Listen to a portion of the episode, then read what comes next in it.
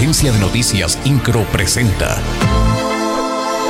Resumen informativo. La secretaria de Gobierno estatal Guadalupe Murguía Gutiérrez aseguró que la ley de aguas no vulnera la Constitución ni el derecho humano al agua. Esto luego de que la Comisión Nacional de Derechos Humanos y la Defensoría de Derechos Humanos de Querétaro, organismos autónomos, concluyeran que no se detectó en la también conocida como Ley de Aguas, una violación a los derechos humanos. En este sentido, afirmó que la Comisión Estatal de Aguas realiza mesas de trabajo con el Observatorio Ciudadano y la Universidad Autónoma de Querétaro para conocer cuáles son sus propuestas y que todos los aspectos técnicos que consideren necesarios se puedan abordar e incorporar a la ley.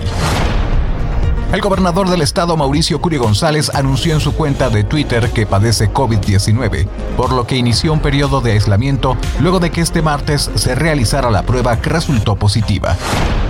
El secretario particular del gobernador Josué Guerrero Trápala dio a conocer que se habilitará un call center para atender dudas de la ciudadanía respecto a las obras de la avenida 5 de febrero que arrancarán la próxima semana. Señaló que en este call center se atenderán dudas sobre la duración de las obras, vías alternas y temas ambientales.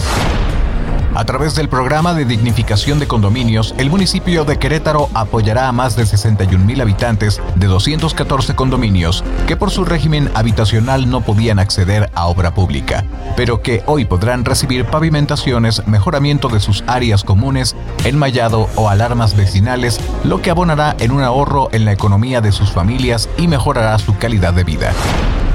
en calidad de invitado por la Comisión Estatal de Aguas para la entrega de 45 contratos individuales de agua potable en la comunidad de Montenegro, el presidente municipal de Querétaro, Luis Nava, aseguró que con estas acciones se mejora la calidad de vida de las y los habitantes de la ciudad que queremos.